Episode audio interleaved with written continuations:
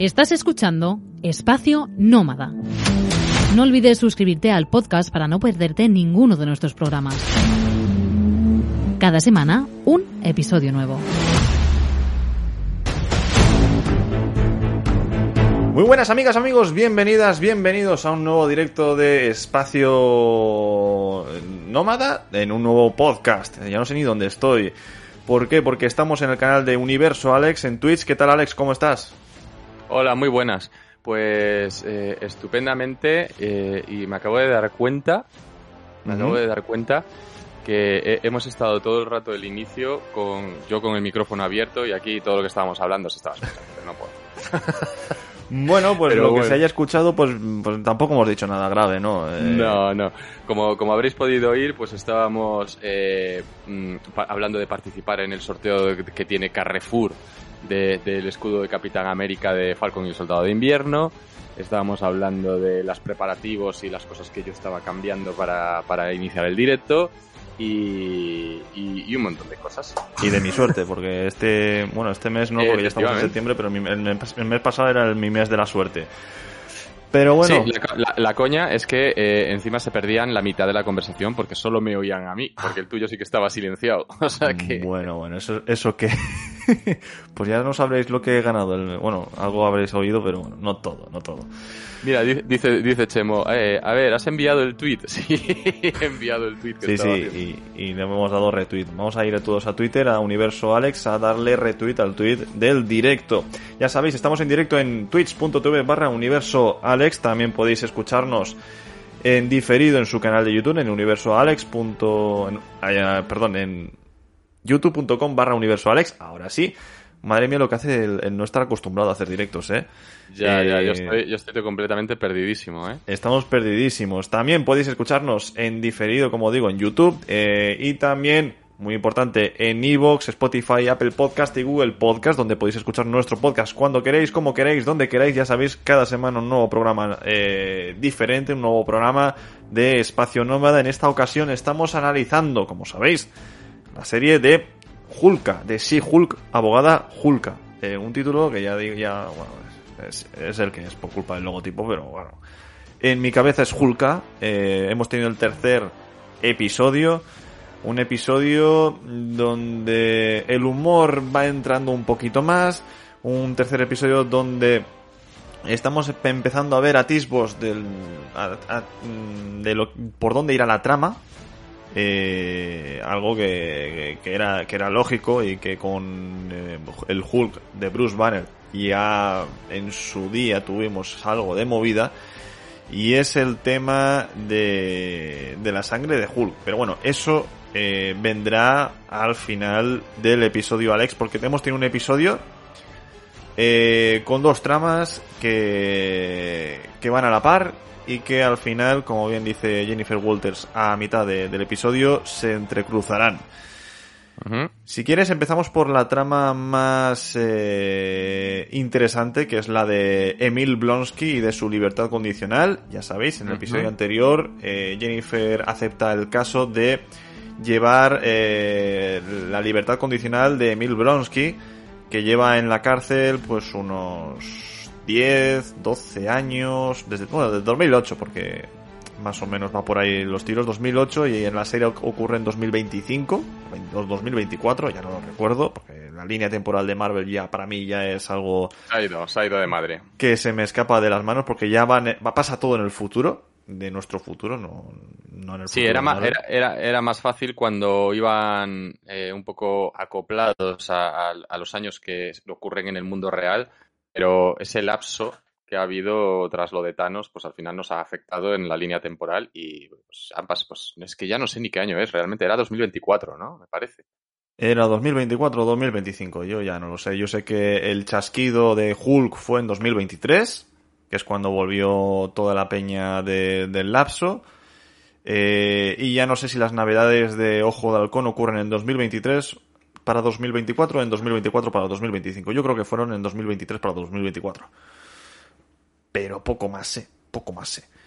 Eh, eso sí, eh, off topic, eh, hay un tío que lleva la, cronología de Marvel en, en Marvel Studios, un tío solo para eso, o sea... Sí, sí, lo que pasa es que aquí eh, también es verdad que, que igual este señor eh, debería currárselo un poquito más, ¿eh? No, no, no es por desmerecer su trabajo, que tampoco es fácil, por otro lado, pero, pero este tío no, no viene de ahora, o sea, ya lleva mucho tiempo trabajando, lo que pasa es que ha trascendido ahora, pero, por ejemplo, cuando salió Spider-Man Homecoming, este señor ya estaba ahí trabajando y en Spider-Man Homecoming hubo ahí unos problemillas de ajustes con la línea temporal. Recordemos esos, esos meses o años que pasaron y que, y que no estaban bien contabilizados.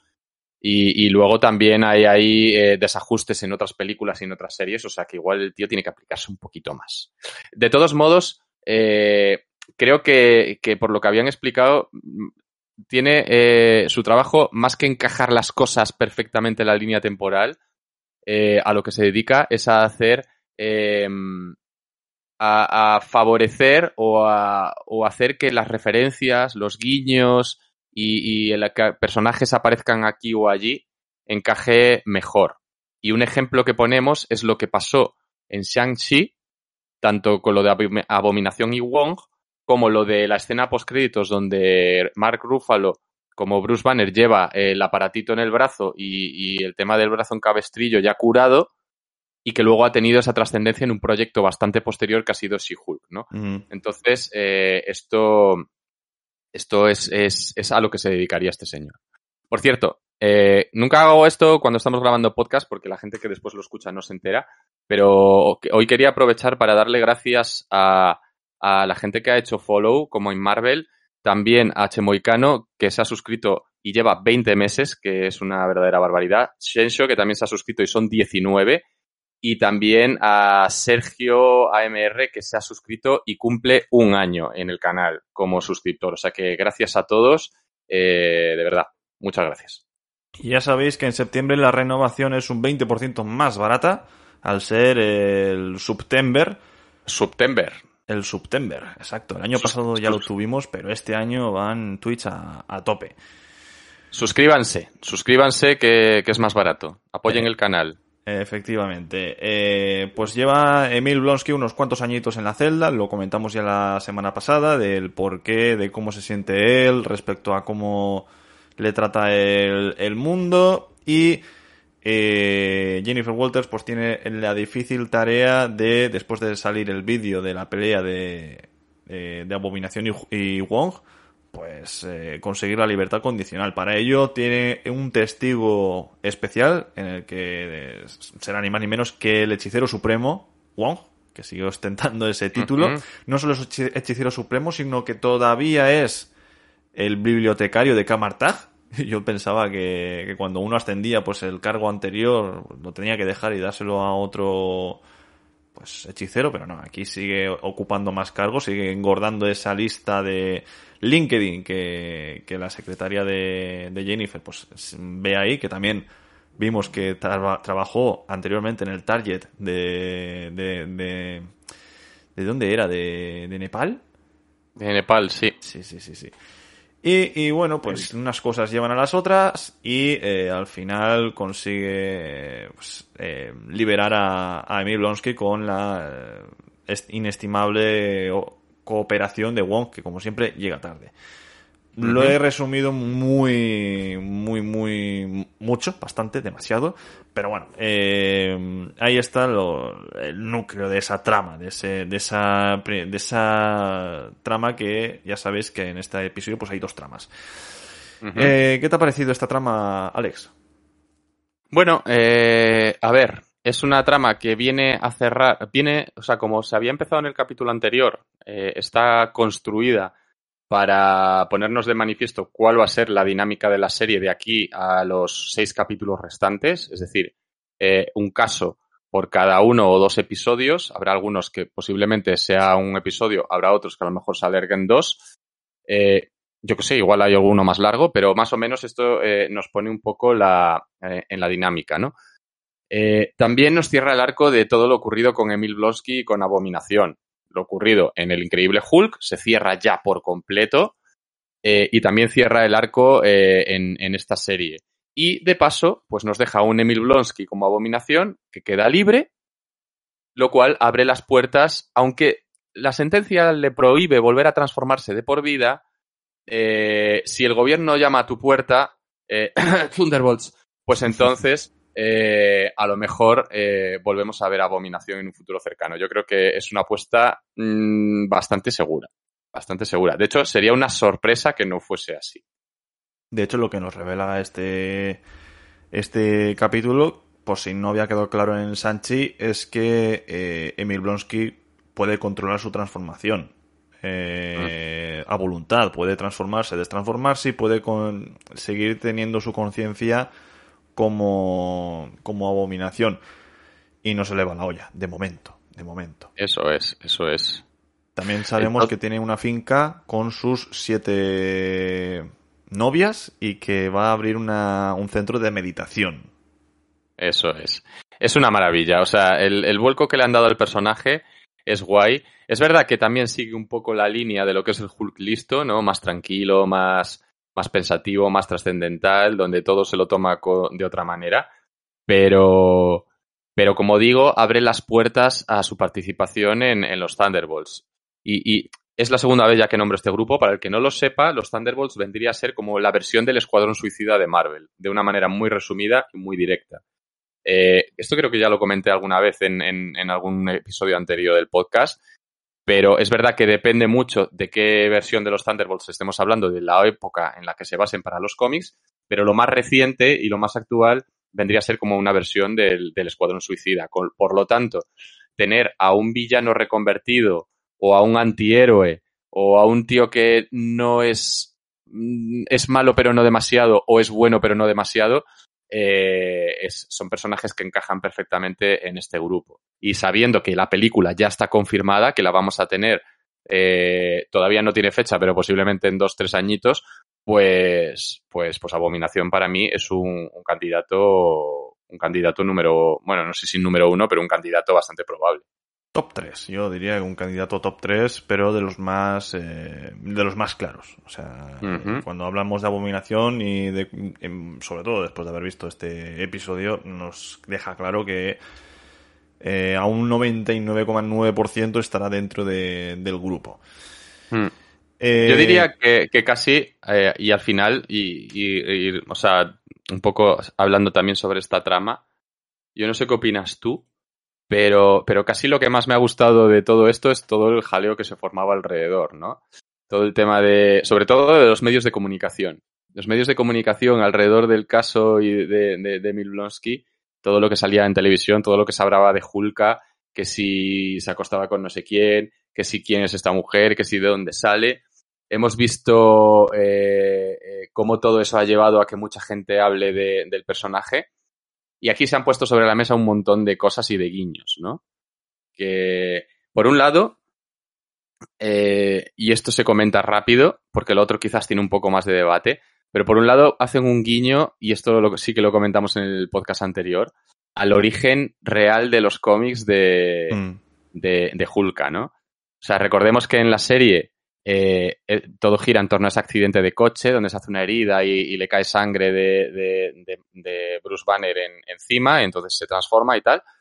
Pero en los cómics eh, es víctima de un tiroteo de la mafia y, necesita un- una transfusión de sangre en el hospital y la única pues que hay a mano es la de Bruce Banner. Entonces, bueno, como su primo es compatible y tal, pues es la que utilizan y, y eso provoca que se transforme. Eh, pues bueno, en el capítulo, en este capítulo 3 hay un momento en el que ella sale de prisión y una periodista se acerca y le dice, es verdad que tu transformación está relacionada con un tiroteo de la mafia o no sé qué. Bueno, pues es un guiño a ese origen de los cómics. mm.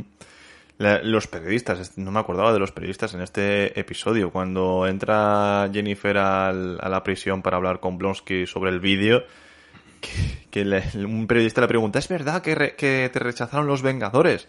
Y había otra periodista que estaba dando la not- mm, estaba en directo y dice, bueno, en estos momentos entra Hulka a, a la prisión, donde se rumorea que ha sido rechazada por los Vengadores. Y yo, madre mía, cómo se nota aquí, como igual que en la vida real, ¿no? Que cogen un rumor y lo convierten en noticia y bueno. Efectivamente. Y luego otra parte que me encanta eh, es que la serie en su, en su alarde de, de ser autocrítica, ya no solo con ella misma, sino con el mundo de, de, de, del cómic en general y, del universo cinematográfico de Marvel, eh, eh, dedican un tiempo del capítulo a abordar el tema del sexismo del, de, y, y, toda esa polémica que se creó en su día cuando apareció Hulka por primera vez, porque eh, había muchos fans y mucha gente que decía que, que por qué hacer una versión femenina de Hulk, que si no había ideas, que si que, que, que, ya está bien. De hecho, citan con estas palabras en el propio capítulo que, que, ya está bien de crear versiones femeninas de los personajes masculinos, que para qué hacer copias, que no hacen falta mujeres eh, de esta guisa, que se inventen personajes nuevos, que no copien poderes, etcétera, etcétera, ¿no? Eh, entonces cogen toda esa polémica eh, repito, sexista y, y, y demás, y la, y la transforman en, en, un elemento gracioso en el que, por un lado, critican, pero a la otra vez hacen parodia, ¿no? Y, y mm. la verdad es que, es que es bastante gracioso. Y de hecho, lo que más gracia me hizo es que no sé si lo habéis visto doblado o, o, o, o en, en, versión original, pero la versión doblada, eh, ahí, ahí sale un tío grabándose un vídeo eh, y ponen el vídeo y el tío dice con estas palabras exactas, yo no sé qué pensáis vosotros, pero yo le daba. que, es, que, es, que es como, es a la vez muy bruto, a la vez sexista y a la vez gracioso. O sea, es como, joder, es una expresión súper vulgar que seguro que algunos han utilizado o habéis oído o lo que sea y la han puesto ahí, no sé, me ha hecho bastante, me, me hizo bastante gracia. A mí, a mí, también me hizo, me hizo mucha gracia. También había por ese montaje que, han, que hacen eh, un tuit donde pone eh, He Hulk. y yo, madre mía.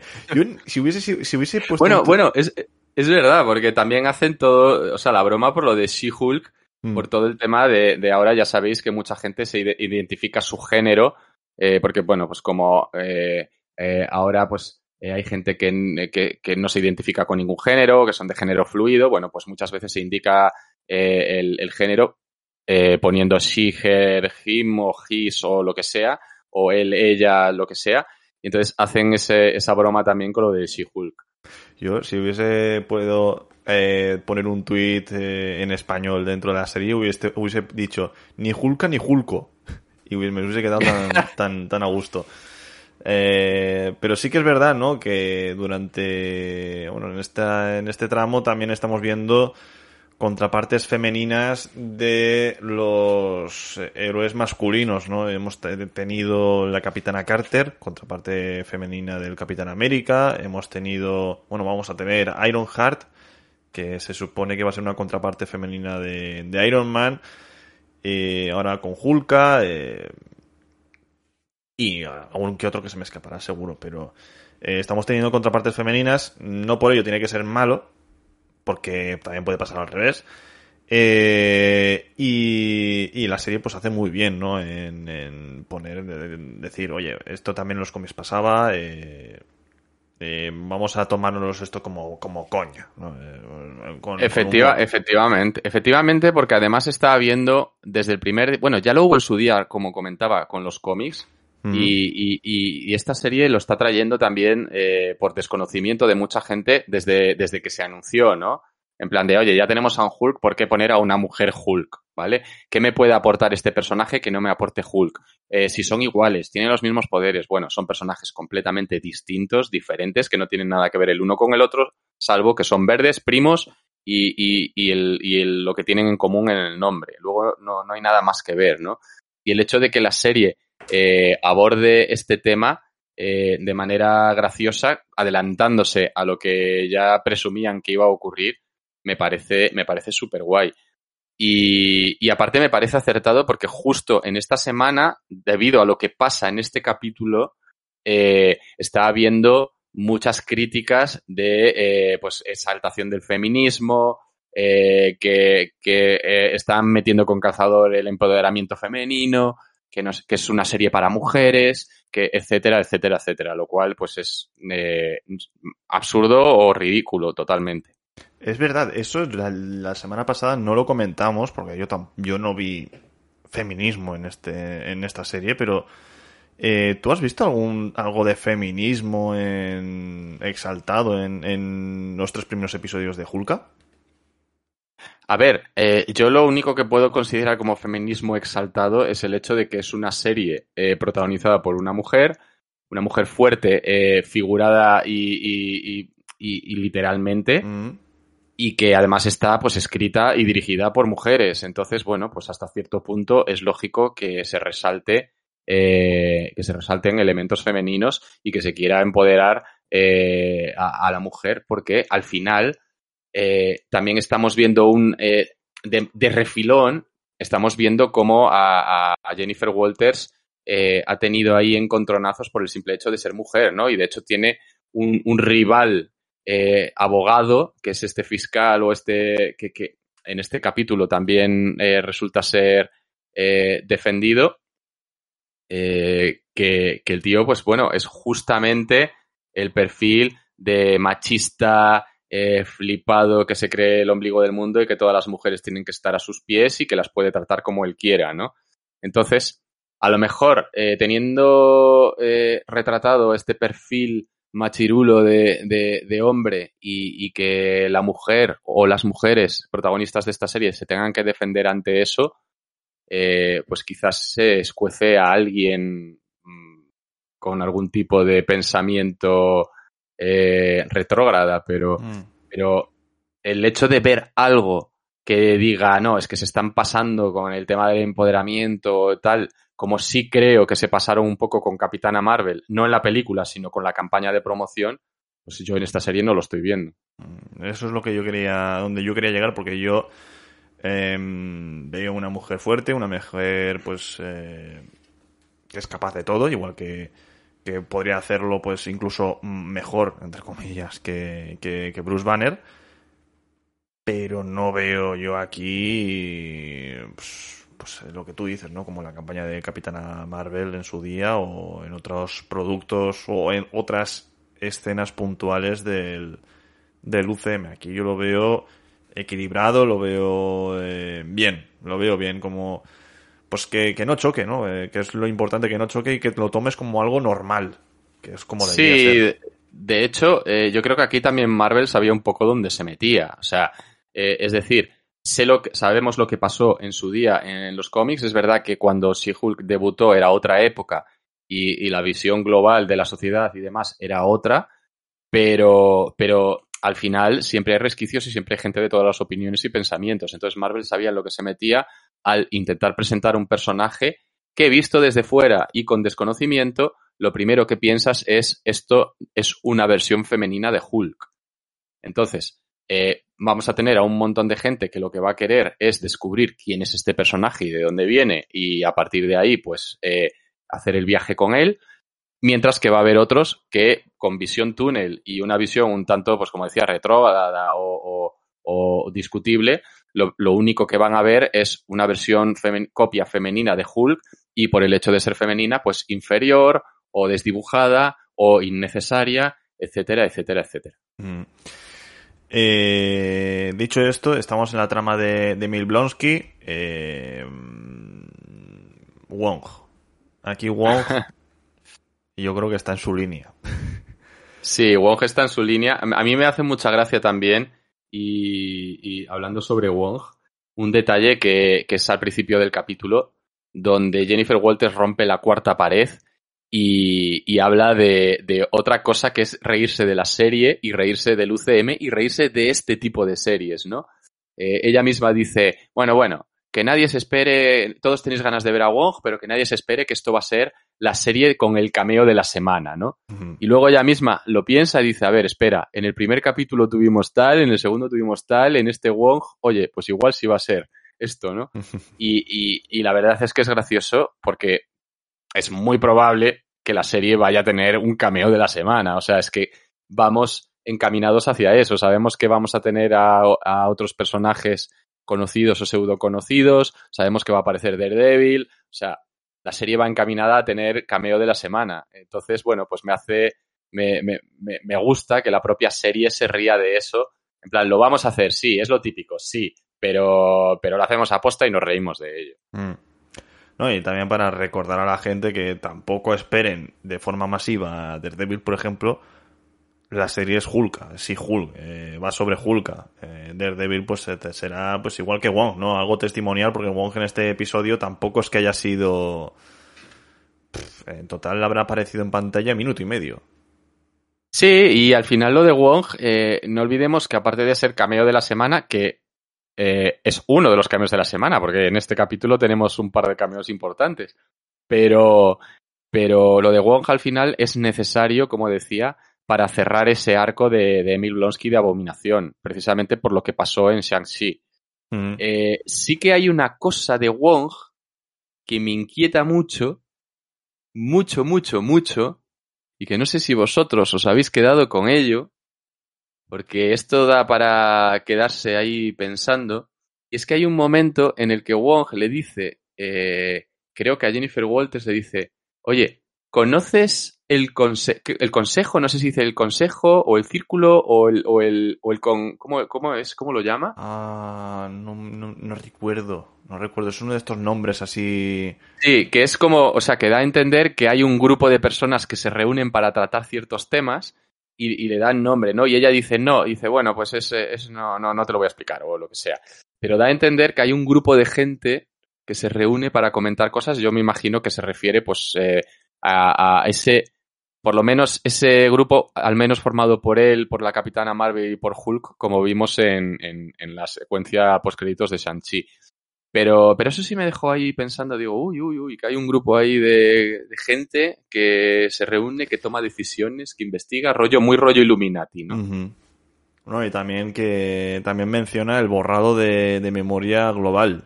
Eh, Efectivamente. Lo que no Efectivamente. sé, lo que no sé es eh, si se refiere al de Peter Parker o qué. Bueno, supongo que será. Es que se supone que no, no, no debería saber que, que, que se ha borrado la, la memoria de la gente, ¿no? Es que tampoco da a entender que lo sepa. O sea, eh, hay que pensar que esta serie, eh, por lo que estamos viendo, que yo creo que le estoy cogiendo ya el puntillo, eh, hace muchas referencias a muchas cosas, algunas de manera directa porque las hace Jennifer Walters, incluso hablando con el espectador, otras de manera indirecta que se van soltando eh, por, por, por a lo largo de los capítulos y son simplemente eh, guiños para el espectador. O sea, no tiene, no tiene que significar que, que están referenciando algo que ha pasado realmente en el UCM. Un ejemplo es cuando eh, Bruce Banner se ríe o, o hace referencia a que eh, al cambio de actor de Edward Norton por Mark Ruffalo, y obviamente ellos no son conscientes de que ha pasado eso, pero sin embargo hacen una referencia a eso. Y otro ejemplo es lo de lo, lo- lo que comentas ahora, ¿no? Que hacen una referencia a lo de un borrado de memoria global, que lógicamente es lo que pasó en Spider-Man No Way Home, pero no tiene por qué referirse exactamente a eso porque yo sé lo que pasó y, y demás. Es simplemente, pues yo lo suelto ahí y que diga la gente, ostras, como lo de, como lo de No Way Home. Efectivamente. Mira, Eh, me dicen aquí en el chat que el- a lo que se refiere Won es el, el comité. Eso es, el comité. ¿Quién formará el comité? ¿Qué es el comité? ¿Por qué el comité? ¿Es petit Pronto lo comité? sabremos. Petit comité o gran comité. Eh, mm, eh, Ah, vale, mira, claro. Hablan el comité referencia a los combates ilegales. Vale, pues a lo mejor el comité son los que es la organización de los combates. la, ¿El club de las dagas doradas? Era así, ¿no? El, el- A- algo así era. Oye, pues si es eso, eh, me, me, me rompéis la ilusión, ¿eh? Bueno. Yo quería algo, algo tipo Illuminati, no, ver, no. Algo de Illuminati tendremos en el futuro. Eso está, eso Sí, es, un- pero eso yo- es in- impepinable. Maldito comité. el comité, efectivamente. El Eh, comité. eh, bueno, pues Wong hace su, testimo, su, su acto testimonial, nunca mejor dicho, y, y poco más que añadir de, de, de esta trama, ¿no? Eh, no, no creo yo que, que, tengamos que indagar más, ¿no? Pues las siete novias, de siete nacionalidades parece que diferentes, todas vestidas igual, como si fuesen de una secta. Eso sí que... Es, es muy secta eso, muy ¿eh? secta, es muy secta. O sea, van vestidas de, no sé si habéis visto Miss on Mar, pero, pero va por ahí el rollo, ¿eh? Y que, bueno, que, se queda claro con otros testimonios de la prisión que, que Emil Blonsky pues es, es buen cha, ¿no? Es un buen chaval y es buena persona y, y, bueno, que, que, es bueno para la sociedad. Así que bueno, veremos en el futuro. Eh, no creo que ya lo veamos en esta serie. O sí, no lo sé, no, puede que sí. Eh, más cositas sobre este personaje. Y vamos con la otra trama. La otra trama eh, eh, incluye al compañero de trabajo actual de Jennifer Walters, que también está dentro de, la división sobrehumana de, de, la, de, la, agencia de abogados en la que trabaja. Y también incluye a su anterior compañero de trabajo, miembro de la fiscalía, eh, Buk Bukowski. Eh, de este hombre sí que no me olvidaré porque en los cómics, es, al principio de, de, los cómics de Hulk es un poco gilipollas. No, ah, sí. no, por, no por nada, pero es un poco gilipollas. Creo que me cae peor que el de la serie. Mira si es complicado, pero me cae peor. eh, además que los cómics tampoco es que fuesen una maravilla. ¿eh? O, o, un personaje es blanco o negro, y aquí dijeron que era negro. Así que nada. Eh... Ah, bueno, mira, yo tengo otra cosa eh, para no dejar de lado el tema de, de, de Milowski o dejarlo de, de todo completo, Ajá. es que de estas cosas me voy acordando sobre la marcha, ¿vale? Sí. Es otro, otro guiño y además un guiño extraño, ¿vale? De hecho, tenemos un debut, ojo, atención, que suene la musiquita. Sí, sí, me comunican que tenemos un nuevo debut en el universo cinematográfico de Marvel procedente de los cómics. Se trata de no me acuerdo de su nombre, pero se apellida Wilson y es el hermano de Sam Wilson. Efectivamente, el hermano de Sam Wilson debuta en el universo cinematográfico de Marvel a través de She-Hulk, abogada Hulk. En ¿Quién? uno de los programas de televisión, cuando están las noticias hablando de todo el caso de Emil Blonsky, están entrevistando a un abogado antiguo fiscal eh, que se llama eh, Gideon. Mira, aquí en Marvel siempre tiene ahí. Perfecto. Gideon Wilson, efectivamente, que es el hermano de Sam Wilson y que curiosamente, porque aquí todo está conectado, todo es casualidad, fue el fiscal que metió entre rejas a Emil Blonsky cuando sucedió lo de el increíble Hulk. Eh, cuando decía lo de Raruno, primero, qué casualidad que justo el hermano del Capitán América sea el que lleva este caso, eh, casualidades del universo Marvel, pero también qué casualidad, y en este caso mala, que durante toda la serie de Falcon y el Soldado de Invierno, con todo lo familiar que es la serie, que conocemos a prácticamente toda la familia, tíos, hermanos, primos, sobrinos de Sam Wilson, no aparezca su hermana. Entonces, creo que sí lo nombran, creo recordar, pero, pero una cosa muy sutil y no le vemos y ahora de repente aquí, ¡pum!, nos lo enchufan. Y sabemos que es él porque, eh, bueno, por los cómics y demás. O sea que, curioso, Mm. muy curioso. Cierto, se nos olvidaba ese detalle que pasaba desapercibido. Yo tampoco sabía que tuviese en este universo un hermano, pero al final parece que eh, parece que sí, que sea que haya sido fiscal cuando su hermano era un prófugo después de Civil War, pues también es también es Eh, eh, tiene su efectivamente. enjundia, tiene su enjundia. Pues como decía, eh, la trama de Buk Bukowski, que se ve que ha sido estafado por una elfa cambia formas de Asgard, de nueva Asgard, y que se hacía pasar por eh, una rapera que yo no la conocía de nada, voy a ser sincero. Yo Sí, yo tampoco. Aquí en España es muy poco conocido, pero se ve que allí en Estados Unidos pues es mega conocida. Eh, Megan Thee eh, Stallion creo que, que se llamaba, o Megan Sí. Stallion. Y Efectivamente. Se hizo pasar por ella, Buk Bukowski se pensaba que era ella y al final le pagó pues varias cosas, eh, llegando a un total de 175 mil dólares, que es lo que le pagó a su em, falsa Megan Thee Stallion, hasta que se dio cuenta y decidió eh, denunciarla. Por cierto, el, el abogado que, que lleva el caso, el compañero de Jennifer Walters, eh, ya le veía con una cara rara en, en, el, en los primeros episodios. Y yo digo, este tío me, me cae fatal. Solo con verle la cara digo, me cae fatal. Digo, es que me dan ganas de pegarle un puñetazo. Es que eh, seguro que luego es el villano. es- me cae fatal. Y no sabía Es por qué. odioso. Es, absolutamente odioso. Sí, sí, pero, pero, pero no sabía por qué. Yo lo veía y me causaba rechazo. Y mm, haciendo memoria, resulta que fue villano en la serie de, Arrow, de Flecha Verde, eh, interpretando a Adrian Chase. Y claro, uní cabos y claro, es que Adrian Chase a mí en, en la serie de Arrow me caía fatal. Es que caía muy mal. Es que caía muy mal. Y por eso mm, ha sido ver a este actor aquí y digo, tío, no sé por qué me cae mal.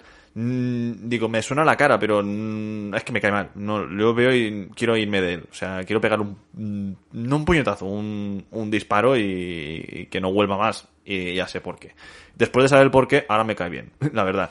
Eh, ya siendo consciente del por qué me caía mal, ahora me cae bien. No lo sé, no sé por qué.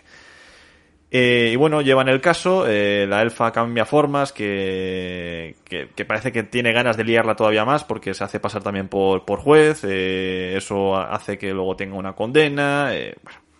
Es una trama, la típica trama, la subtrama de un episodio de, de, comedia que va más por la comedia que la trama principal de, de la serie, ¿no? y que al final, eh, como bien dice Jennifer Walters, pues ahí se juntan las tramas y Jennifer eh, hace de, testigo en el caso y ayuda a que Buk Bukowski pues pueda eh, ganar el, juicio. Y... Sí, de hecho, de hecho, como dices tú, esto es un poco tirando por, por lo humorístico, que para mí es un caso que refleja mejor lo que debería ser y lo que creo que va a ser el tono de la serie. Eh, luego, ahora más adelante vamos a hablar de que, a pesar de todo, que esto yo no me lo esperaba, parece que sí vamos a tener una trama por detrás, una trama general con villano incluido, pero, pero yo creo que más incluso que lo de Emil Blonsky, que ha sido algo, digamos, gordo para, para dar el pistoletazo de la salida, este segundo caso es como un poco la tónica de lo que vamos a ver, ¿no? Personajes menos conocidos o nada conocidos eh, con tintes de humor, por, ya sea por los poderes o las características del caso, y que eh, van a meter un poco en líos o van a complicar las cosas para, para Jennifer Walters o para su departamento de, casos sobrehumanos. También te digo que esta parte de, la trama, que va más por el tema de la sitcom, todavía veo que le falta un puntito para ser una sitcom. O sea, mm, mm, no me desagradó, en algunos puntos me hizo bastante gracia, pero eh, otros momentos los veía forzados, ¿no? Como por ejemplo cuando se dan la mano eh, ambos, bueno, el Buk Bukowski y el abogado, eh, que, que, el abogado le da la mano y Buk le da el puño, y luego el eh, Buk le da el puño, la, mano y luego el otro el puño. Mm, se me hizo larga la escena. Yo creo que eso tendría que haber sido un poco más eh, rapidito para que tenga más eh, gracia. Eso, por ejemplo, lo vi más forzado. Pero veo que tienen la intención. Aquí ya veo que eh, las directoras de la serie ya sabían lo que quería hacer, pero yo veo que falta que la ejecución sea más fluida y que los chistes no se vean venir, porque habían veces que se veían venir. Por ejemplo, que la cambiaforma se suplantara a alguien. Yo digo, es que se vea la legua que es la cambiaformas. Sí, a ver, e, es un poco lo que dices, ¿no? Es verdad que no llega a ser una sitcom puramente bicha, o sea, como decíamos en el capítulo anterior del podcast, recordad, tenéis todos los podcasts en iVoox. Eh, de hecho, os voy a dejar un enlace en el chat para los que lo estáis viendo, por si queréis ver capítulos pasados. Pero, como comentábamos la semana pasada, eh, esto no, por comparar, o sea, esto no es Friends, esto no es, no es eh, The Office, no es como conocía vuestra madre, no llega a ese punto de sitcom, ¿vale? Cada vez, es verdad que hemos visto un, cómo el nivel de humor va subiendo poco a poco desde el primer capítulo hasta este. De hecho, vemos en este, incluso con concatenación de bromas, ¿no? Lo que comentabas de cuando se van a dar la mano, el puño, tal, y luego acto seguido sale el personaje hacia afuera y, se pone a acosar a las, a las, a las, a las mujeres que están allí trabajando, ¿no? Eh, a, modo de broma y luego el otro, no, no, yo sabéis que no soy así, tal. O sea, es, eh, es, es, eh, es algo gracioso también y hay más bromas durante todo el capítulo pero sí que es verdad que, que, no llega. Ya no me refiero por las risas enlatadas, ¿no? Que parece que si no hay risas enlatadas, pues no es sitcom. Pero, pero por el hecho de, de, que haya bromas constantemente y, que, y según el tipo de bromas. Pero yo creo que vamos, vamos subiendo el, el, el tono, ¿no? El tono cómico yo creo que va, va subiendo. Y, y, también la llegada de los próximos casos que haya y de los personajes que se vayan metiendo. que seguramente sean a cada cual más inverosímil, pues también vaya ayudando a, subir ese tono humorístico. Mm. Y bueno, esta trama que bueno es sencilla, no es otra caballo rey. Eh, aquí la, la, elfa que hace mención a un discurso que también hizo Thor en Thor eh, Ragnarok. Bueno, no sé si fue Thor o fue Odín, pero bueno, o, los dos. Eh, y aquí directamente el abogado dijo, no me cites a Thor o no me menciones a Thor, que, aquí no tiene nada que ver eso. También pedía inmunidad diplomática porque era una diplomática de, de Nueva Asgard, de, o en Asgard en general, y, también se la rechazan, o sea, esa parte pues la veo bastante, bastante graciosa. Y, poco más, la trama se resuelve, eh, la, la, elfa, aparte de pagar los 175 mil dólares a Bukowski, también tiene que cumplir, creo que eran 60 días de cárcel por suplantar a un, a un magistrado, un juez, eh, cosa que ya le advertía a su propia abogada cuando, cuando lo hizo, que, que suplantó al juez para intentar librarse de, pagarle a Bukowski. Y, bueno, una trama pues eh, ligera, vamos a decirlo así, una trama ligera. Sí, ligera, cómica y posiblemente también eh, eh, puede que sea, y esto no lo vamos a saber, pero puede que sea algo, digamos, tónica en, en, siguientes capítulos, ¿no? Que en lugar de una trama, eh, una trama tengamos dos, una principal y otra secundaria, o que incluso haya dos secundarias a la vez, ¿no? Para, pues bueno, para que sea un poco más distendido y, mm. más dinámico. Y para acabar el, capítulo, el, a modo de cierre, eh, tenemos eh, a la Brigada de Demolición, que hace su presentación en el UCM de una forma que yo, bueno, pues no lo esperaba que fuese de esta forma. Mm, muy diferente, muy diferente a los cómics y otros eh, medios audiovisuales.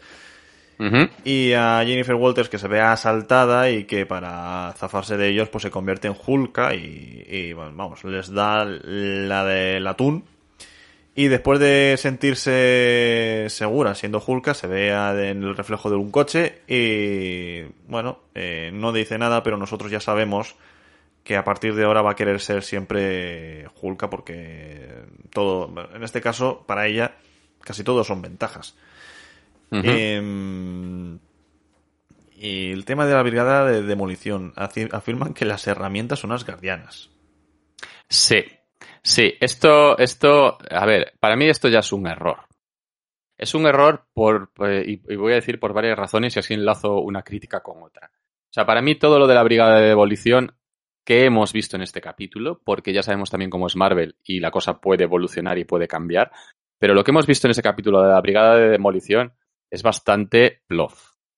Primero tenemos a, eh, claramente son unos principiantes que no saben dónde se han metido y que lo único que les diferencia de cualquier otra persona es que tienen unas armas asgardianas. ¿Vale? Eh, es verdad que las armas son el equivalente a, a, las armas que llevan sus, sus, sus, versiones correspondientes de los cómics, es decir, la barra, eh, la bola, el, los guantes, el no sé qué, ¿vale? Pero en realidad no tienen nada que ver. Y su aspecto físico no tiene absolutamente nada que ver. O sea, de hecho, eh, vamos, es que ni se acerca. Eh, esto por un lado, o sea, han desdibujado bastante y han nerfeado bastante a la brigada de demolición. Tampoco es que sean un grupo de villanos especialmente poderoso ni especialmente importante, ¿vale? Son, son bastante de segundo nivel o de tercer nivel, pero, pero lo que vimos en, en este capítulo de She-Hulk está muchísimo más lejos de, de, lo que hay en los cómics. Mm. Y luego, por otro lado, eh, no solo se nerfea al grupo, sino se nerfea el, poder de las armas y de la magia asgardiana.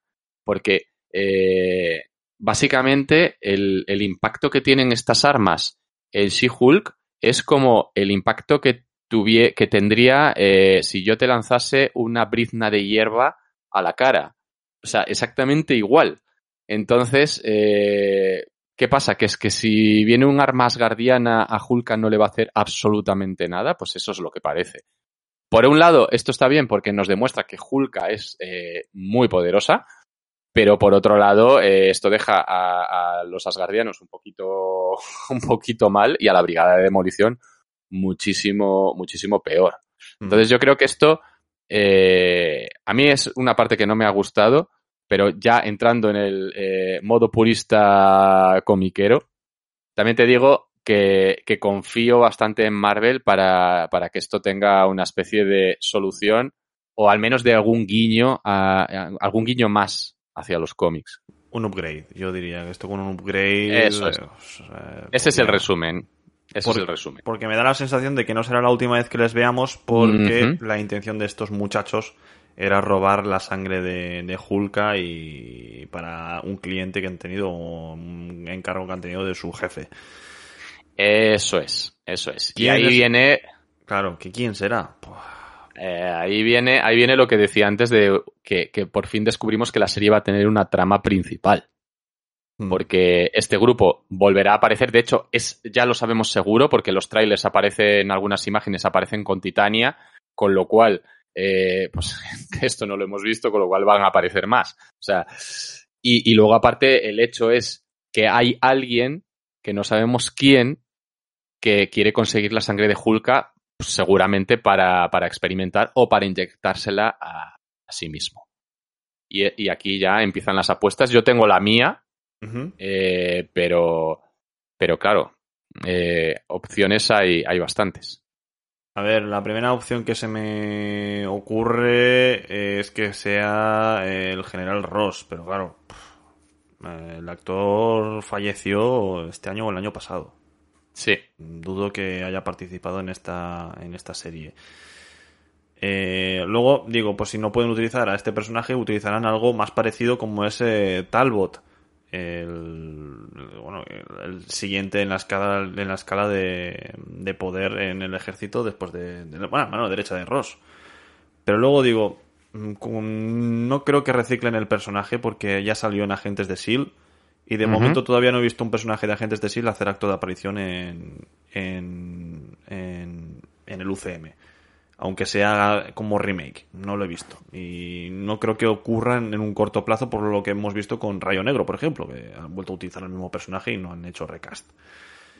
Eh, uh -huh. Y la tercera opción mmm, puede ser eh, la, la propia condesa baronesa eh, de Fontaine. No me acuerdo. Uh -huh. Para los Thunderbolts, no lo sé, puede ser y otra opción. Aquí ya no lo sé. No, el líder. Es lo que esa es. Ocurre, esa es la opción que iba a introducir yo. Recordemos que eh, en el UCM ya existe Samuel Stern, uh -huh. que es el personaje conocido como el líder. Es un personaje que ya apareció en el Increíble Hulk. Creo recordar que quizás en la escena final de Viuda Negra, no sé si aparece también cuando aparece Ross, no sé si está por allí también, pero bueno, en el Increíble Hulk aparece fijo. Y, es un personaje que durante mucho tiempo se rumoreó su vuelta para, para ya transformarse en el líder y convertirse en el villano conocido como el líder. Eh, de momento no está transformado en ese personaje. Recordemos que es un personaje que, que bueno, es un poco cabezón, con una gran inteligencia, eh, de color verde, y que, bueno, pues esa transformación podría llevarse a cabo porque al final consigue robarle sangre a Hulka y se la inyecta en sí mismo y se convierte ya en el líder como tal. O sea que encaja, encaja bastante. Y ya que estamos puestos a recuperar personajes del increíble Hulk y a cerrar arcos con personajes que existían en esa película y que no se recuperaron nunca más, pues oye, aquí tenemos a otro. También veo que quieran robar la sangre y que con ella se cree el Hulk rojo. Que yo También es otra posibilidad.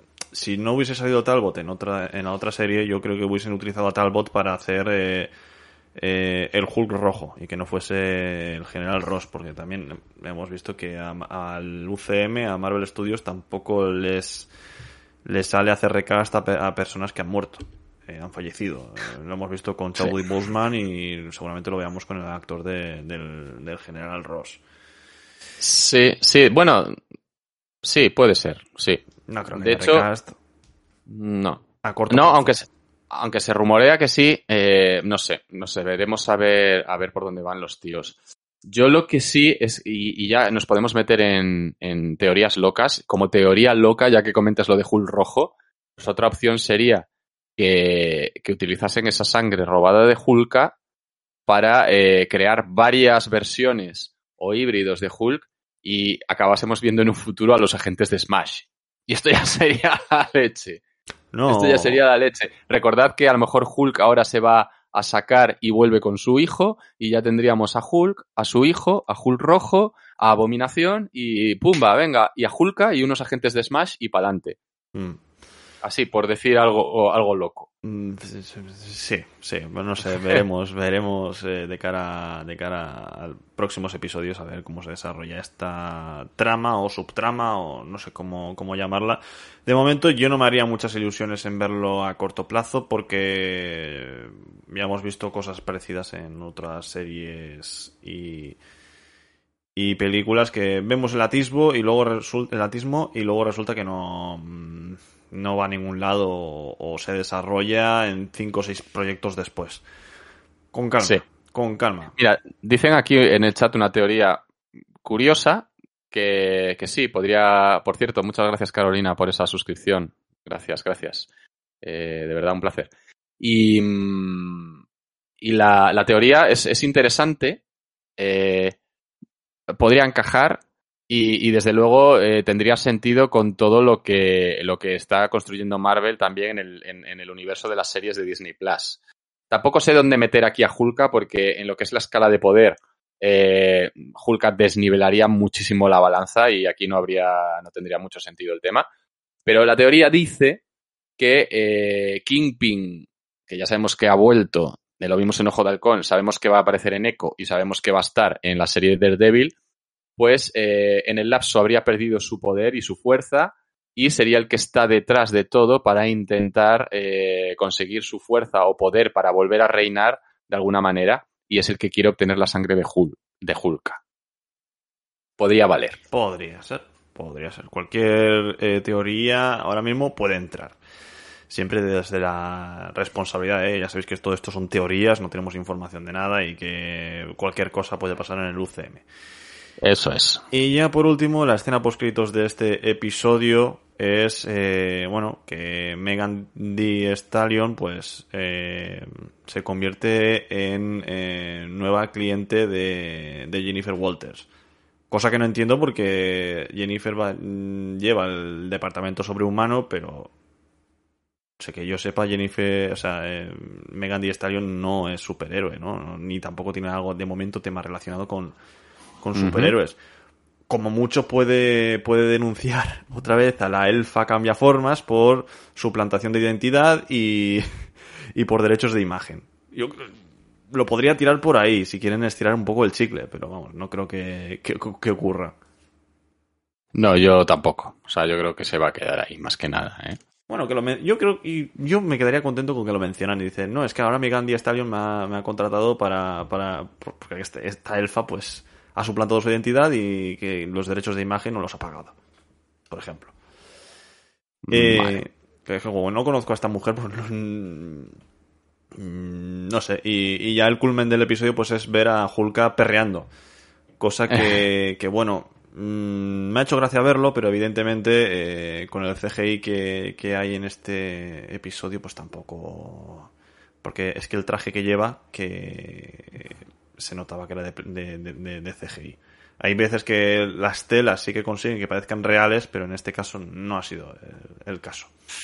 Sí, bueno, es que aquí volvemos a sacar un poco a colación el tema de CGI, que es absolutamente deplorable, eh, malísimo, eh, duele los ojos, hacen que te sangren, te los quieres sacar y no te los vuelves a poner hasta que acabe el capítulo. Eh, eso sí, hablamos especialmente de cuando Hulk está en movimiento. ¿Vale? Hay escenas en las que está quieta, hablando solo y tal, y, da el pego. Pero cuando aparece de pie, moviéndose, andando, eh, eh, a mí me sangran los ojos. De verdad os lo digo. O sea, es, horrible. O sea, he visto juegos de PlayStation 2 con mejores gráficos que eso. Yo lo que no entiendo es eh, por qué no usan, por ejemplo, es que hay escenas del perreo que no se le ve la cara, por ejemplo. No sé por qué no usan doble de cuerpo es que ni siquiera se ve la piel, o sea, se ve un traje. Eh, no sé por qué no usan, por ejemplo, una jugadora de baloncesto para que haga de, de Hulka y que si tiene que enseñar pues la, cara, que le pongan los, los marcadores estos para que luego eh, eh, la actriz de Hulka pues haga la, la captura de movimiento de la cara. Que tampoco hay mm. mucho que capturar, ¿eh? que solo está pues, perreando, no está hablando ni está... No sé, no lo he entendido del todo, pero bueno. Eso es. Sí, lo de esto yo creo que lo vamos a estar comentando hasta el final de la serie porque el CGI no va a mejorar, o sea, ya está hecho y es este, pero, eh, pero está ahí. A mí, eh, ya digo que no va a ser algo que va a determinar mi opinión sobre la serie, no es algo que vaya a hacer que, la puntúe mal o que la deje de ver, pero, pero como digo siempre, es, es muy obvio, eh, salta a la vista lo mal hecho que está y, es verlo y, es inevitable pensar, madre mía, la, la, que han liado aquí. No, y, no solo será con esta serie, será con las siguientes series y de, de Marvel. Lo hemos visto con otras series anteriores como Caballero Luna o Miss Marvel y lo vamos a ver con, con las siguientes series que requieran bastante CGI. Echo no creo que requiera eh, CGI extremo, pero cuando veamos una serie como Invasión Secreta o cosas así, sí que veremos que a lo mejor siguen yendo por esos sentidos. Digamos que esto no es El Señor de los Anillos, no es Amazon Prime, donde se lo dejan todo en una única serie. Aquí Marvel es que tiene ya cuatro o cinco series por año y otras tantas películas y es muy complicado que todo se junte y, y que las empresas puedan trabajar con tiempo para pulir estos detallitos. Pero bueno, por eso siempre digo, y tú también lo dijiste en el programa anterior, que es que hay cosas que no entiendo por qué se hacen en CGI, como por ejemplo la capa de, Caballero Luna. Te puedes ahorrar ese dinero con una capa normal, porque es que la capa de Caballero Luna tampoco es que sea la de Superman, ¿no? Que sí que hay escenas donde salta y tiene que abrirse, como en la escena esta que sale en contraplano con la luna, pero hay otras escenas que está la capa sin moverse, sin aire y sin nada, y la siguen haciendo por CGI. Pues hombre, ponle la capa normal y, vamos cambiando un poquito, ¿no? En, no sé. Efectivamente, no sé. Esto Marvel sabrá y yo espero que tome nota para futuros mm. proyectos. De todos modos, y ya por darle eh, cierre al tema de la escena postcréditos, eh, es una escena que ha recibido muchísimas críticas eh, más allá del CGI, sino por el simple hecho de que aparezca Hulk perreando con, con, la cantante, ¿no? Esto eh, ha recibido críticas, por un lado, por, por gente machista retrógrada que piensa que esto no es viable para un superhéroe y que no es permisible para una serie de televisión seria de Marvel, bla, bla, bla, bla, tonterías, idioteces. Y por otro lado, por el hecho de que qué narices pinta esto en la serie y que es una vergüenza y etcétera, etcétera. Bueno, pues es una serie que es una serie, es una comedia. Eh, y esto es una escena post créditos que no tiene ninguna importancia ni ninguna trascendencia. Y a mí me parece bien que hagan el tonto y que se rían y que, y que joder, que, que Hulka se ponga a perrear, pues es una cosa absurda y ridícula que precisamente es lo que se pretende transmitir con esta serie, ¿no? Cosas absurdas y ridículas que hagan gracia. Sí, yo, a ver, no conozco, como digo, la rapera, pero me ha hecho gracia la, escena, porque, porque no, eh, sobre todo lo de eh, cuando Hulk dice, mataría por ti, Megan Thee Stallion, y dice la otra, tampoco te pases. Ahí me ha hecho gracia, me ha hecho gracia. Eh, y no la, no tomo en serio la escena porque es una escena por créditos que tampoco. Claro, pero está un poco para, para, para, pues para eso, para aportar humor, ¿no? Lo que pasa es que siempre tiene que haber gente, pues bueno, que saque las cosas de mm. quicio y, la serie se ríe de ello, ¿no? Se ríe de ello, pues como lo que comentábamos en, en, el tema anterior. Y de hecho tengo aquí unos ejemplos que he visto unas capturas de pantalla de varios tweets que aparecen eh, durante la serie cuando se empiezan a reír del tema de, la feminización de personajes, ¿no? Y hay, por ejemplo, un tweet que dice, eh, vale, eh, no más superhéroes femeninos, por favor. Luego hay otro que dice, ¿por qué estamos convirtiendo a todos los superhéroes en mujeres? Nadie lo ha pedido. Luego hay otro que dice, ¿por qué ahora todo se feminiza? Y luego hay otro que dice, así que tenemos el movimiento Me Too y ahora todos los superhéroes hombres desaparecen. claro, esto es un ejemplo de cómo, de cómo está reflejando esta serie eh, la realidad de esas críticas absurdas contra, contra Hulka y contra otros personajes femeninos, como la poderosa Thor, por ejemplo, eh, y cómo la serie se ríe de ello, ¿no? Lo refleja y se ríe de ello. Y la verdad es que, pues no, pues es gracioso, es gracioso. Lo hace bien, lo hace bien. Y así hace que esos mensajes de cara al futuro pues no tengan tanta fuerza como los tenían hace una semana. Porque, porque Eso es. ya se han reído de ellos. ¿Algo más que añadir sobre este episodio número 3 de Hulka, de Si Hulka, abogada Hulka, Alex?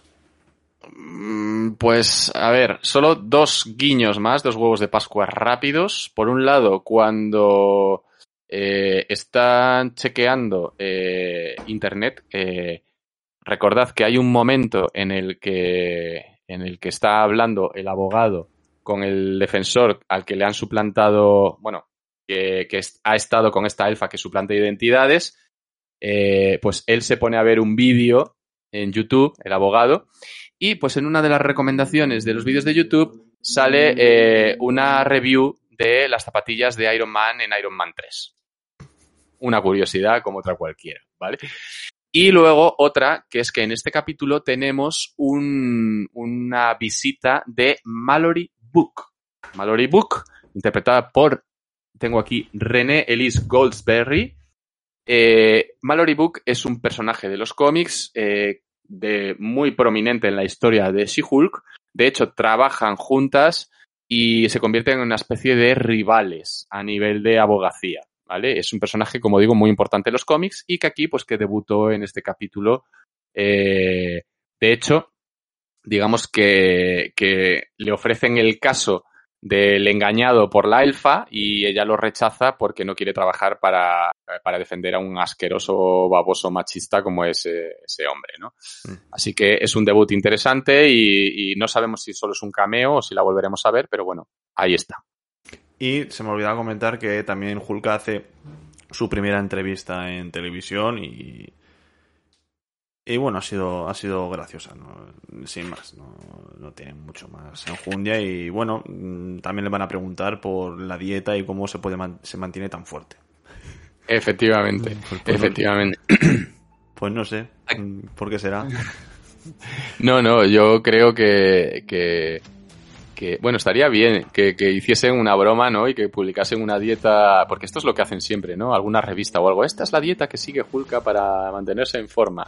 ¿Será el pimiento lo que le hace tener la piel verde? Y el pepino, amigos. Pimiento y pepino. Calabacín también. Y, y aquí tenemos, por cierto, yo esto lo voy a comentar, pero no sé si lo sabes tú, porque yo no tengo ni idea. Esto sí que se me ha escapado por completo. Dice, eh, dice Senso, ¿habéis tocado ya el tema del guiño a los hijos de Wanda? No lo he visto para nada, la verdad. No- La primera vez que, que veo que hay un niño en, en este capítulo de Los hijos de Wanda. Mm, Yo no tengo ni idea. Ni lo, ni lo he visto viendo el capítulo, ni lo he visto por ahí, ni nada de nada. O sea que Ah, no sé si será. También mencionan a Mephisto. Es verdad, llevamos mucho tiempo sin mencionar a Mephisto. A lo mejor es el que quiere la sangre de, de Hulka. Mira, me dice Senso que me está troleando. Vale, vale. Ah. Maximum Troll, eh. Madre mía. El Maximum Troll, Maximum Madre Troll. mía. Eh, Has recargado pilas y has entrado en modo troll, ¿eh? Bueno, es que al final es troleo, pero, pero es que también podría ser verdad, porque, No, sí, eh, sí, sí. o sea, yo me apunto a algunas cosillas que veo en los capítulos, pero luego otras muchas se me escapan. Y de hecho las veo después y digo, mierda, no lo comentamos en el podcast. Cierto, cierto. Pero ¿Qué bueno, se le va a hacer? ¿qué se le va a hacer? Eh, ¿Algo más que añadir, Alex? Mm, nada más, nada más. El Pues capítulo sí. no da para más. El capítulo, y mira que yo pensaba que íbamos a tener solo para media hora y al fin hemos tenido para una hora, que ya es, ya es una hora Ah. de podcast de un capítulo de 20-25 minutos de una comedia. Eh. Pues bueno, pues, pues así somos. Luego hay veces que de una película de tres horas nos da para un podcast de 20 minutos. Es Efectivamente. lo que hay, es lo que hay. Pues sin nada más que, nada más que añadir, Alex, muchísimas gracias por un podcast más juntos en este espacio nómada. Nada, hombre, es un verdadero placer y sobre todo cuando toca hacer podcast de, pues, de una serie que, que, oye, que promete, que está siendo entretenida, el capítulo ha sido un buen capítulo y así da gusto, no como en otras ocasiones. Efectivamente, ya comentaremos esas ocasiones que son. Pues sin nada más que añadir, muchísimas gracias a todos los que habéis estado en el chat de, ya sabéis, twitch.tv barra universo Alex, ya sabéis, podéis suscribiros de forma gratuita con Prime Video, también podéis suscribiros con un 20% en este September. Está de moda, está Twitch tirando la casa por la ventana, hasta el 31, 30 de septiembre ya sabéis que tenéis la subs al 20% de descuento. También podéis seguirnos en redes sociales, en arroba Capitán Nómada y en arroba Universo Alex. Y también podéis ver, escuchar este podcast en diferido en youtube.com barra Universo Alex. Y también en el podcast en iVoox, Spotify, Apple Podcast y Google Podcast, donde es importante suscribiros al podcast de Espacio Nómada para no perderos ninguno de nuestros programas de forma gratuita y además, si le dais like, pues muchísimo mejor.